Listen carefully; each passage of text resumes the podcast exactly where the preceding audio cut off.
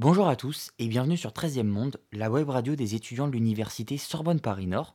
Je me présente, je m'appelle Thomas et je suis en compagnie de Damien Pelletier, un étudiant à l'EIT de Paris-Pajol. Il s'agit d'un étudiant particulièrement engagé. Bonjour Damien. Bonjour Thomas. On va rentrer directement dans le vif du sujet. Est-ce que vous pourriez nous présenter votre principal euh, engagement au sein de votre association? Oui, tout à fait. Euh, je suis actuellement vice-président de l'association euh, Visage de Jeunes, dont le siège est basé à Oni. C'est une association qui a pour but de valoriser l'engagement des jeunes en faveur du développement durable et d'accompagner ces jeunes à mettre en place des projets dans leurs établissements scolaires, par exemple, et de les faire réfléchir euh, sur les différentes thématiques. D'accord, donc c'est une association destinée principalement aux jeunes. Et depuis combien de temps êtes-vous impliqué dans, dans cette association et pour quelles raisons? Alors j'ai rejoint l'association euh, lors de sa création le 29 septembre 2019. Donc depuis ses débuts, euh, j'ai été actif euh, d'abord en tant que secrétaire, puis trésorier et cette année vice-président comme on l'a dit tout à l'heure. Et, et, cette association, je l'ai rejoint parce que les thématiques qui étaient abordées dans cette association correspondaient parfaitement aux valeurs que j'avais pu développer durant les dernières années. Est-ce que vous pourriez nous raconter votre engagement au sein de cette association? Qu'est-ce que vous y faites? Alors au sein de l'association, nous mettons en place des débats dans les établissements scolaires euh, sur des thématiques euh, très variées, comme l'alimentation, la citoyenneté, la lutte contre les discriminations, comme l'homophobie par exemple. Ces débats passent euh, par les lycées, les, les collèges, à terme les universités. On aimerait bien les mettre en place dans les études supérieures également.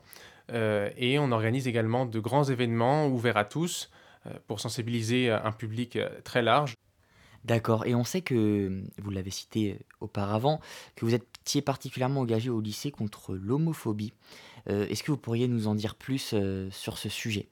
Alors, au lycée, avant que, que je rejoigne cette association, j'ai rejoint énormément d'instances euh, sur l'engagement en tout type, que ce soit euh, au CVL ou sur l'environnement. Et j'ai rejoint également le groupe de lutte contre l'homophobie. Euh, et avec ce groupe, on a mis en place des interventions dans les classes de seconde et de première sur la, la, sensibilisation à l'homophobie précisément. Et comment se déroulaient les interventions dans les classes? Comment vous procédiez? Alors dans un premier temps, on réunissait donc euh, toute la classe euh, à 100% du temps, oui, euh, dans la salle polyvalente du lycée. La professeure référente faisait une petite introduction sur l'atelier qui allait bah, être mis en place avec cette classe, et puis on les répartissait par petits groupes en îlots, sans table, et on exposait sur une potence qu'on avait récupérée donc en salle de, chimie, une boîte de médicaments qui s'appelle Homophobiol, qui a été développé par les associations Aide et Execo.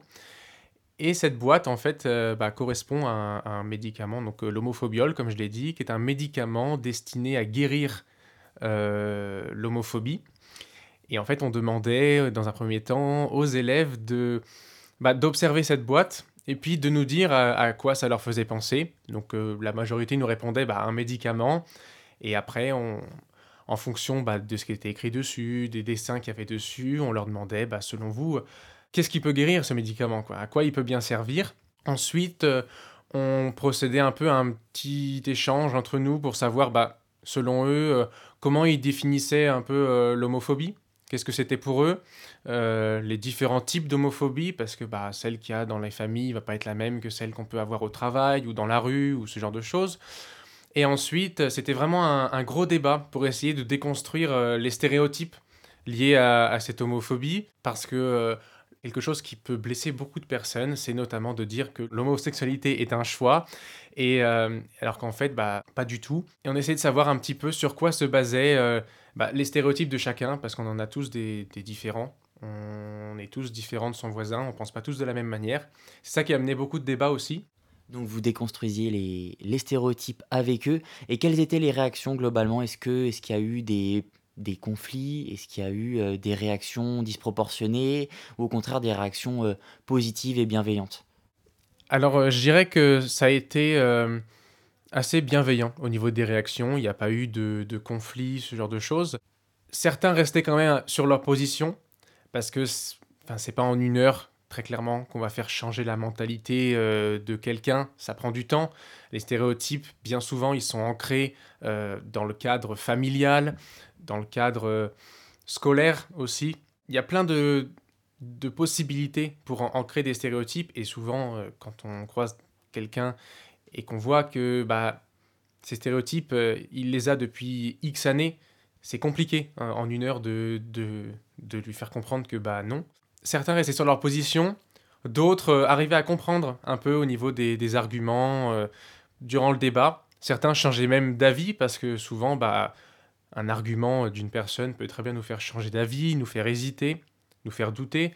Et, c'est ça qui est, très bien dans un débat, en fait. C'est le doute. Le doute, c'est, je pense, la chose la plus importante dans un débat, parce que c'est ça qui fait se poser le plus de questions et qui fait qu'on se remet même en question.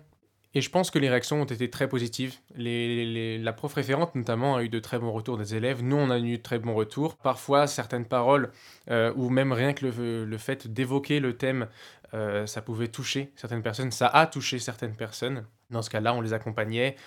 Euh, la prof référente se rendait à l'extérieur de la salle avec, avec ces personnes-là. Et puis, voilà, après, elle pouvait être réintégrée si elle le souhaitait dans le débat. Il n'y avait pas de souci là-dessus. On faisait attention à nos paroles pour pas choquer, pour pas blesser qui que ce soit, parce que ce n'était pas le but, évidemment. Donc c'est un exercice finalement un petit peu délicat tout de même, parce qu'il faut savoir mesurer ses mots, et en tout cas vous semblez y arriver, ce qui est quand même quelque chose de, de très positif dans, dans toute cette association et cet engagement auquel vous faites part.